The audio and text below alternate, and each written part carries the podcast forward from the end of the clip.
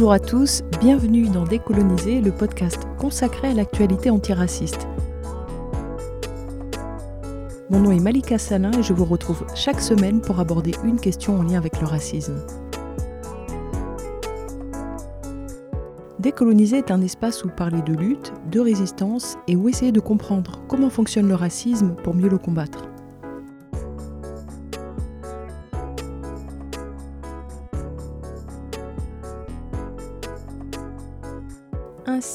1984, les socialistes ont cédé sur la carte de 10 ans comme titre unique de séjour.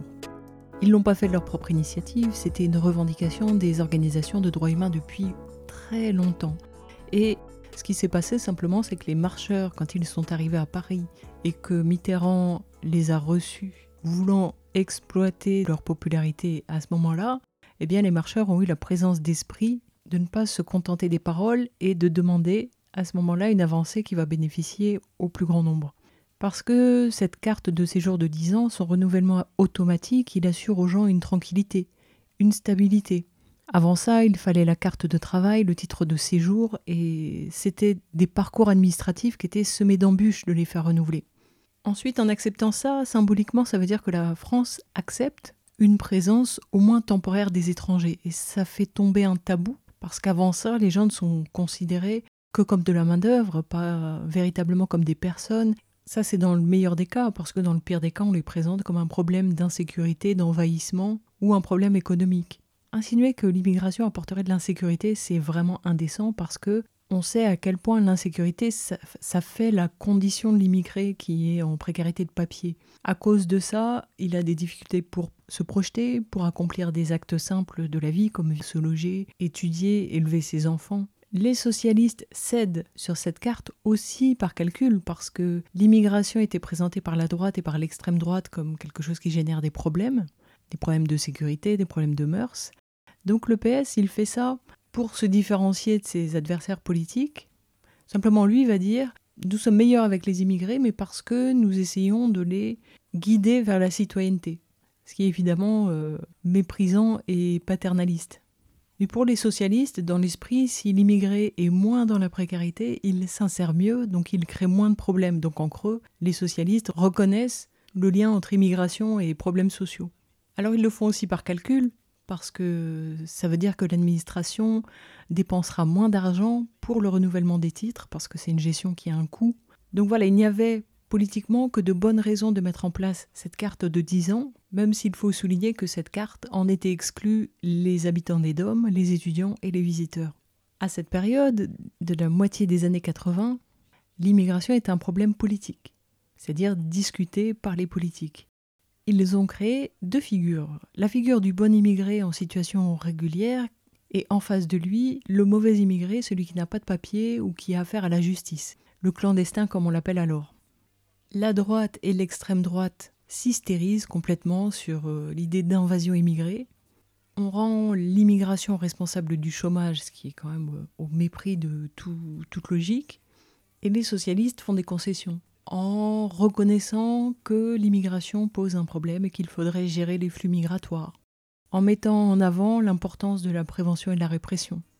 Et ça, c'est très dangereux parce que quand on fait des concessions à des suprémacistes blancs, on se laisse petit à petit gagner par leurs idées. Pour ça, on ne peut pas dire que les socialistes ont été bons et que c'est la cohabitation qui a fait reculer les choses. Au contraire, ils se sont laissés gagner par ces idées petit à petit. C'est juste que à partir de la cohabitation de 1986 à 1988, ça va être l'accélération. Les avancées de 1984 vont être sapées les unes après les autres. Déjà, s'il y a le moindre motif, s'il y a la moindre raison de considérer l'étranger comme une menace à l'ordre public, il est out. Ensuite, en 1984, pouvaient bénéficier de la carte de 10 ans.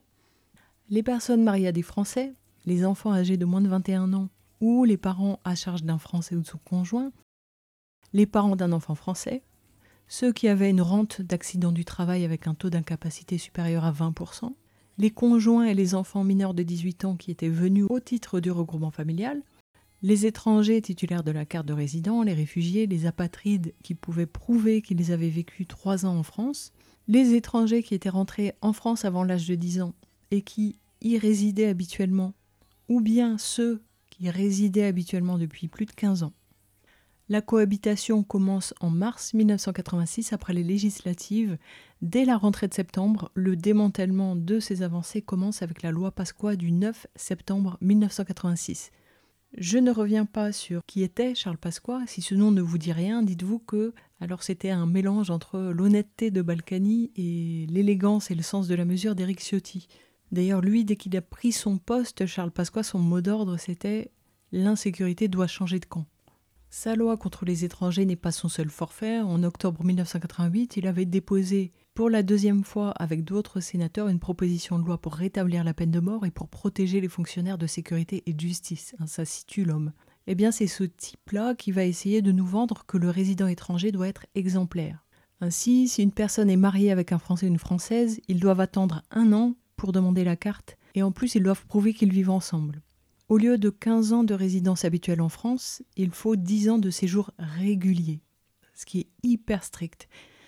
Un étranger arrivé en France avant l'âge de 10 ans, dès lors qu'il a accumulé des condamnations équivalentes à 6 mois de ferme ou bien un an de sursis, alors la carte lui est refusée. Cette loi change l'ordonnance de 1945 et les premiers que ça va fragiliser, c'est d'abord les familles et pas forcément le fameux clandestin. Le cas des personnes arrivées avant l'âge de 10 ans est le plus délicat. Mais euh, dans l'ensemble, l'État français criminalise les clandestins et c'est lui qui fabrique des clandestins en précarisant les gens. Ainsi, quand quelqu'un a vécu 10 ans dans le pays, ou bien a grandi ici, fait sa scolarité, ou bien fondé une famille, et que du jour au lendemain il se retrouve en galère de papier, c'est extrêmement violent et puis c'est injuste. Tout ça présente les papiers comme un privilège et la préfecture devient alors le guichet où on met des bâtons dans les roues aux étrangers, puisqu'il y a plein de cas où les gens devraient bénéficier de plein droit de papier, mais on leur met des obstacles. Bon, ça c'est devenu banal aujourd'hui, de toute manière. Dans le cas des mineurs qui sont venus par le regroupement familial après l'âge de 10 ans, ce que font les préfectures, c'est qu'elles attendent qu'ils aient 18 ans, puisque avant elle ne peut pas les expulser, et comme ils sont hors des clous, elle a euh, toutes les raisons pour les déporter les obstacles vont être multipliés. Ça veut dire que même si les conditions justifieraient qu'une personne obtienne la carte, si jamais elle n'est pas en situation régulière au moment où elle fait la demande, ça lui est refusé.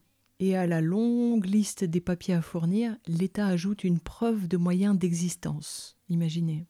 Évidemment, les conséquences de tout ça sont humainement lourdes pour les personnes en situation irrégulière et pour leurs familles. S'il fallait décrire cette période, ce serait euh, l'arbitraire qui règne pour les personnes étrangères. Pourquoi? Ben, Par exemple, la reconduite à la frontière, qui avant ça est décidée par l'autorité judiciaire, est remplacée par l'autorité administrative. C'est le préfet qui décide. Ça veut dire qu'il n'y a plus de contradictoire. On ne peut plus contester comme c'est possible au tribunal, et surtout c'est à application immédiate. En plus de ça, si la personne refuse de monter dans l'avion, elle a en cours en plus jusque 3 ans de prison et 10 ans d'interdiction du territoire. Tout ça en plus creuse l'inégalité entre le français et l'étranger. Pour ce dernier, toute condamnation peut se doubler d'une expulsion dans un pays avec lequel parfois les gens n'ont rien à voir, parce qu'on peut être étranger ou né de parents étrangers et ne rien connaître du pays de ses parents. Ça, c'est ce qu'on a appelé la double peine. On pouvait tout à fait être immigré de longue date, il suffisait d'être condamné pour se trouver pris dans un engrenage dont il était extrêmement difficile de sortir avec la prison, l'interdiction de présence sur le territoire, l'expulsion loin de sa famille dans un pays qu'on ne connaît parfois pas, et certaines de ces personnes étaient nées en France et découvraient parfois leur situation au moment où elles venaient renouveler leur carte et se faisaient expulser quasi immédiatement sans que la famille même soit prévenue parfois.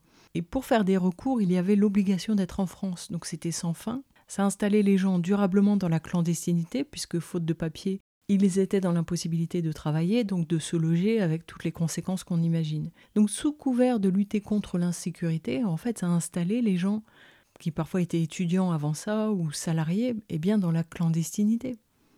Et cette clandestinité, elle pouvait, elle pouvait générer de la délinquance. Quand on n'a pas d'autre choix, parfois, on en est réduit à l'illégal. Et puis les gens étaient privés de liberté de circuler directement par une assignation à résidence ou indirectement quand ils ne prenaient plus le risque de sortir parce que c'était euh, prendre le risque de se faire rafler. Et puis, être privé de papier, c'est être empêché de travailler. Et faire ça à un homme, c'est vraiment le tuer à petit feu.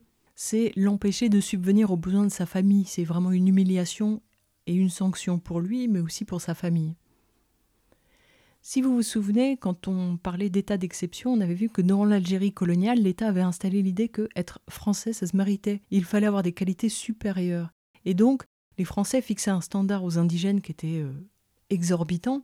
C'est-à-dire, pour pouvoir demander l'assimilation, espérer être citoyen et avoir les droits politiques qu'il y avait avec, les indigènes avaient intérêt d'être parfaits.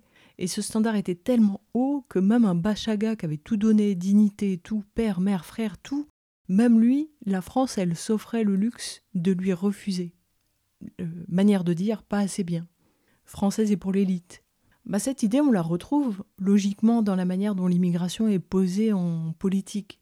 Hein, parce qu'il y a deux choses. Il y a l'immigration, un fait social qui touche des gens, et puis ensuite, il y a l'immigration comme question politique, c'est-à-dire la manière dont le problème est présenté, les différentes opinions dessus, et puis même qui peut exprimer son opinion dessus, parce que les premiers concernés sont souvent les grands absents des débats. Et là-dessus, on, voit, hein, dans la manière dont le débat de l'immigration se pose à cette période, qu'on n'a pas bougé d'un millimètre. Hein. C'est toujours cette idée d'exemplarité.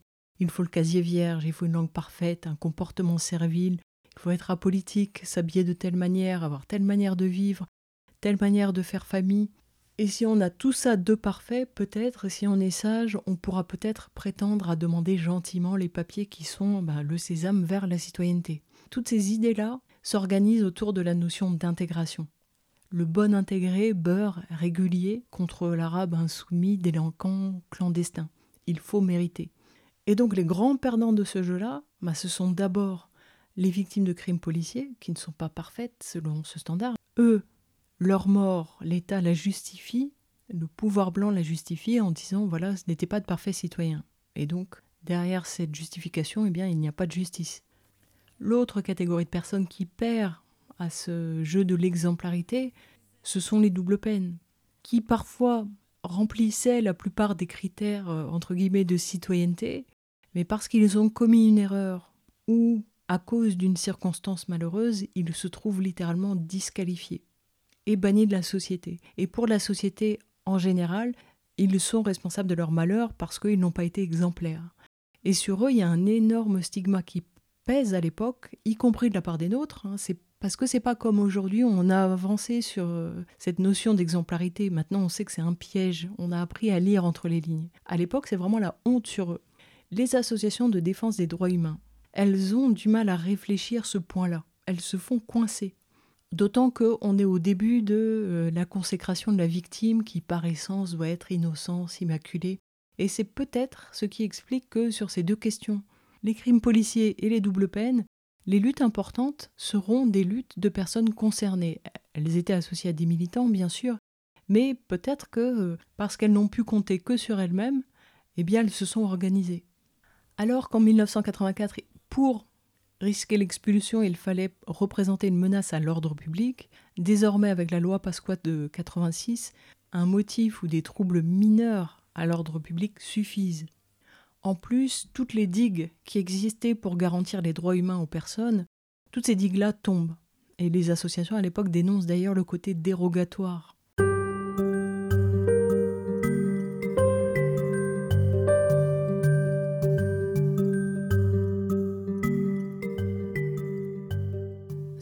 que fait sonner Pasqua aussi, c'est la naissance des charters, c'est-à-dire des déportations industrielles mises en scène par la télévision. En plus, à la même période exactement où les socialistes voulaient mettre en scène leur antiracisme, leur image antiraciste, hein, tout ce qui était évoqué la semaine dernière. Et, et, quand on pense à ça, on saisit toute la perfidie des socialistes. Et au moment où ces charters commencent, notamment avec l'affaire des 101 Maliens, les socialistes font semblant de condamner, mais à partir de 1991, c'est quelque chose qu'ils vont complètement assumer. Et c'est pour ça que c'est tellement grave d'avoir quelqu'un comme Harlem Désir, escroc de l'antiracisme, qui vient à la télévision expliquer que l'immigré doit s'intégrer s'il veut rester, que l'immigration clandestine est un problème. Et de dire ça en tant que représentant d'une organisation prétendument antiraciste. Donc vraiment, ces gens, les socialistes, ils n'ont pas de dignité, ils n'ont pas d'honneur, ce sont des gens vils, méprisables, parce qu'ils prennent l'habit du progressiste pour défendre ça.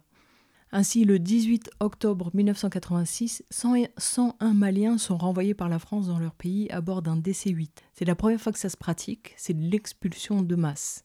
Le nombre, 101 montre aussi l'envie d'en faire un symbole qui veut dire le début d'une longue suite. On peut lire le livre de l'écrivain Selim Jay, 101 Maliens nous manquent, dans lequel des Maliens et des Franco-Maliens ont commenté cet événement. La plupart des personnes expulsées habitaient le foyer Sandiata de Roni. Tout a commencé au mois d'août. Les huissiers débarquent avec la cavalerie pour contrôler les identités. Ils récoltent les informations sur les habitants du foyer et, les mois qui suivent, ils préparent une opération coup de poing. Le 14 octobre, la police débarque et une cinquantaine de personnes sont arrêtées. Immédiatement, on émet un arrêté d'expulsion et ils sont enfermés en rétention, puis expulsés la nuit du 18 octobre après avoir été embarqués clandestinement à Orly. Contrairement à ce que l'État a montré à cette époque, c'était hyper préparé. Et ça a ciblé délibérément des endroits où se trouvaient des travailleurs immigrés sans papier. Les personnes expulsées ont décrit un traitement inhumain, brutal, aggravé par le côté collectif. Les gens se sont vraiment sentis traités comme des bestiaux. Une trentaine ont eu les fers aux pieds, on les a contraints à se déshabiller dans le car, ils n'ont pas eu le droit à un avocat, ni à appeler le consulat ou même leur famille, ils ont littéralement été raflés sans le temps de prendre des affaires, ni des vêtements, ni même de retirer l'argent du salaire qu'ils avaient gagné. Madame, Monsieur, bonsoir. C'est la première fois qu'une expulsion prend une telle ampleur en France. 101 Maliens ont été renvoyés hier dans leur pays par un vol spécial. Ils sont arrivés quelques heures plus tard à Bamako. C'est une nouvelle application massive, cette fois, de la loi promulguée le 9 septembre dernier et qui permet l'expulsion d'étrangers en situation irrégulière. D'après le ministère de l'Intérieur, c'était bien le cas et il n'y a pas parmi eux de réfugiés politiques. Tout de suite sur cette affaire, les explications de Françoise Champet. Parmi les 101 ressortissants maliens expulsés hier soir et emmenés ici même à Orly, 54 d'entre eux étaient résidents d'un foyer d'immigrés à Rony en Seine-Saint-Denis. D'après la préfecture de Seine-Saint-Denis, mardi dernier, sur commission rogatoire, des perquisitions sont effectuées au foyer. Un certain nombre de résidents seraient mêlés à un trafic de stupéfiants. C'est lors de ces perquisitions que 54 résidents du foyer sont appréhendés. Ils ne disposent pas de titre de séjour. Le préfet de Seine-Saint-Denis, conformément à la loi du 9 septembre 1986, a alors signé un arrêté de reconduite à la frontière. C'est donc vers 18h hier soir que les 101 ressortissants maliens ont été conduits directement sur la piste d'atterrissage d'Orly Sud. Un avion de la compagnie Minerve les attend. Il a été affrété par le ministère de l'Intérieur, destination Bamako, au Mali. Selon un communiqué du cabinet de M. Pandreau, ministre délégué à la sécurité, aucun des étrangers expulsés hier soir ne bénéficiait du statut de réfugié politique. Des témoins ayant assisté à l'embarquement des expulsés racontent que certains d'entre eux ont dû être embarqués de force. Arrivés à Bamako, les ressortissants maliens auraient été pris en charge par la police locale, vérification des passeports, passage à la douane, procédure tout ce qu'il y a de plus normal avant d'être reconduits dans leurs familles respectives. Les socialistes sont réélus en 1988. Cette fois, ils ont la majorité. La logique voudrait qu'ils suppriment cette loi, d'autant que Mitterrand, pendant sa campagne, a assuré qu'il voulait mettre un terme aux pratiques injustes. En 1989, ils votent une loi qui enlève l'idée de menace à l'ordre public, donc on revient à la situation précédente. Pour les conjoints français, pour les personnes arrivées enfants, pour celles qui vivent ici depuis 10 ans, les apatrides et les réfugiés peuvent obtenir cette carte. Et ça, bon, dans l'ensemble, on ne peut pas considérer que c'est extraordinaire, c'est acceptable. Mais ça ne tiendra que quatre années, puisqu'il va y avoir une nouvelle cohabitation à partir de 1993. Balladur est Premier ministre et lui et Mitterrand sont d'accord pour choisir de nouveau Charles Pasqua à l'intérieur. Et Pasqua, cette fois, va engager la réforme du Code de la nationalité française. Il fait machine arrière sur les avancées récentes, donc retour de la réserve de l'ordre public, L'entrée et le séjour doivent être réguliers, sinon, de toute manière, ce sera un refus. Les conjoints doivent attendre un an et avoir une communauté de vie ou pouvoir l'approuver. Même les réfugiés ont l'obligation d'être en situation de séjour régulier s'ils étaient déjà mariés. Et une personne qui a vécu 15 ans en France ne bénéficie plus de plein droit. Même chose pour une personne qui est arrivée enfant en dehors du regroupement familial ou pour un étudiant qui est en France depuis 10 ans. Quant aux hommes et femmes qui vivent dans des foyers polygames, eux en sont exclus. Pour faciliter la chasse à l'immigré l'année suivante, 1994, la loi d'orientation et de programmation relative à la sécurité est votée qui renforce les moyens de la police, de la douane et de la gendarmerie, et élargit leurs moyens d'action. De cette manière, les conditions dans lesquelles ils peuvent fouiller et contrôler sont élargies, et la vidéosurveillance est autorisée, Il développe aussi la police de proximité qui donc est au contact pour faire de l'information. Et les conséquences de ça, bah, c'est une accélération des charters. 53 Roumains en novembre, 44 Zaïrois en mars 95, autant en juillet. Et euh, ça ira plus loin avec l'évacuation de la lutte de sans-papiers de Saint-Ambroise, avec là carrément des expulsions accélérées et systématiques. Tout ça est spectaculaire et choquant pour les organisations en lutte ici, mais aussi au pays. Ces charters de la honte ont laissé une marque. Reste que les expulsions isolées ne sont pas moins courantes, elles sont tout aussi inhumaines, mais elles sont plus difficiles à visibiliser.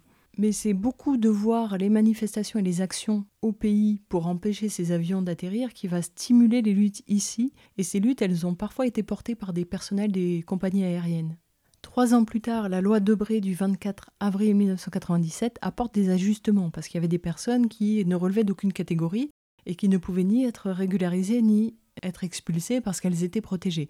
Donc avec cette loi Debré, elles vont obtenir un titre de séjour, mais il ne faut pas s'y tromper. Debré est le digne fils de son père, c'est-à-dire une canaille. Lui voulait mettre dans son texte l'obligation pour toute personne qui hébergeait un étranger de signaler son départ du domicile. Mais comme ça a créé beaucoup d'émoi, ça a été enlevé. Mais sa loi étend les pouvoirs des policiers, les pouvoirs des juges aussi, et la préoccupation de Debré, c'est de ficher, d'identifier les clandestins, la maîtrise des flux, hein, pour parler comme un technocrate. Donc il est banal de voir un étranger se faire confisquer le passeport. Quand les étrangers font leur première demande, on prend leurs empreintes. Et si l'administration le veut, elle peut tout à fait attendre 48 heures au lieu de 24 pour saisir un juge.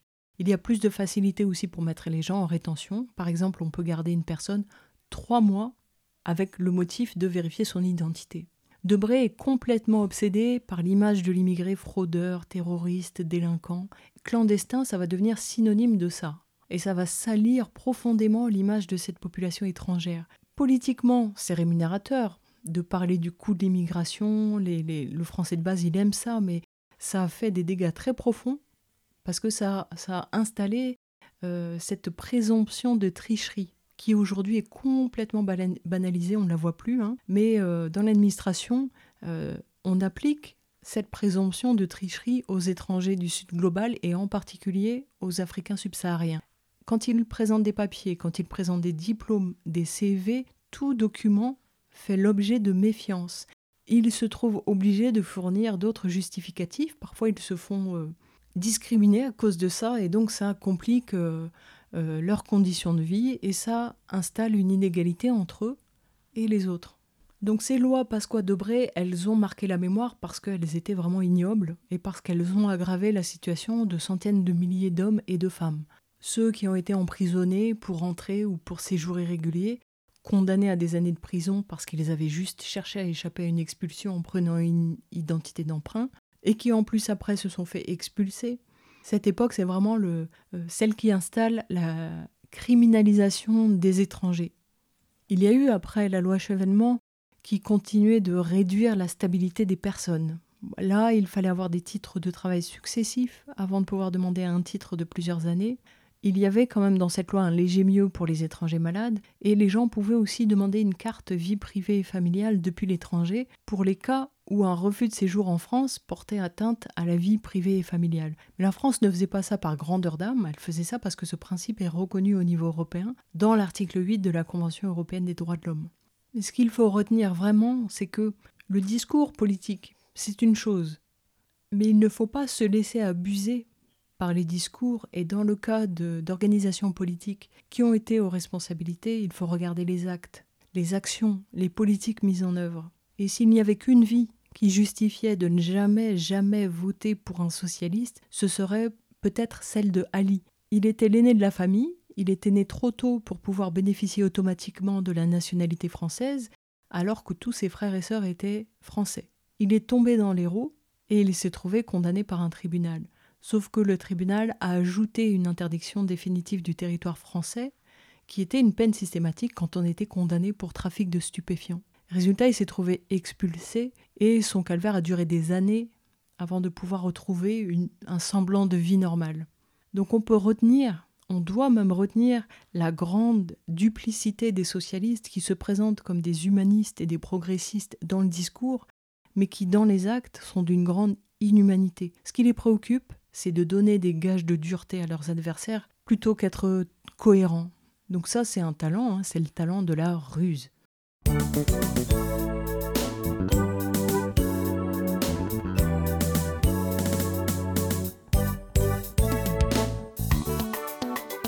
Maria, gracia plena, Dominus tecum, in benedicta tu fructus, Juventus tu Jesus. Sacré matin, sacré matin, moi je prends mon petit café. Comme d'habitude, j'allume même mes cigarettes. Pourtant, je ne suis même pas fumeur, mais je suis obligé de fumer. Parce que problème, y'a qu'à de sésurer, ça me chauffe. Et ma tête tourne, tourne, comme elle tourne d'ici. Sacré matin, sacré matin, moi je prends mon petit café. Comme d'habitude, j'allume mes cigarettes. Pourtant, je ne suis même pas fumeur, mais je suis obligé de fumer. Parce que problème, il y a qu'à ciseaux. Ça me chauffe, eh oui, ça me chauffe.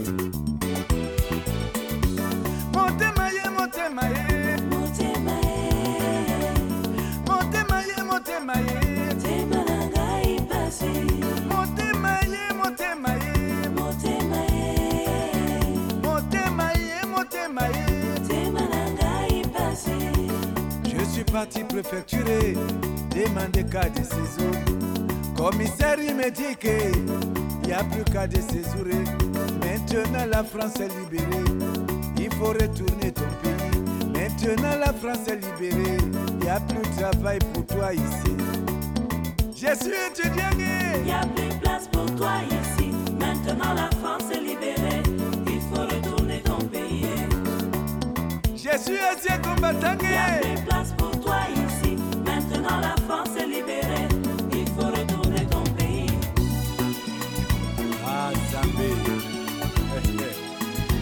enfants de bon Dieu sont traités comme les canards sauvages. La monnaie, La mognègne, la monnaie, la mo la mo la monnaie, la monnaie. la mo la mo la mognègne. Si t'es Mananga Ifasi, c'est parce que je croyais que Gaulois était mon ancêtre.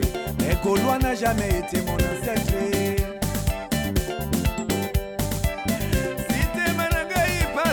C'est parce que je croyais que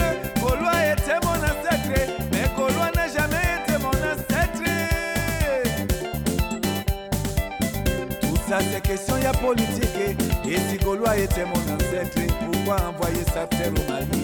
Ah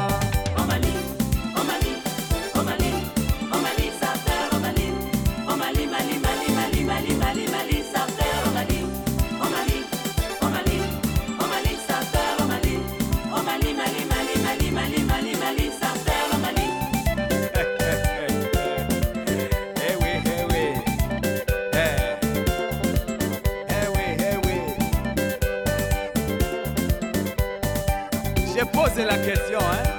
Répondez-moi alors. Allô Bamako. Ils ont pris les Bibles Piétiné du commandement. Inventé qu'à des saisons Et même cassé l'église. Et si Gaulois était mon ancêtre Pourquoi alors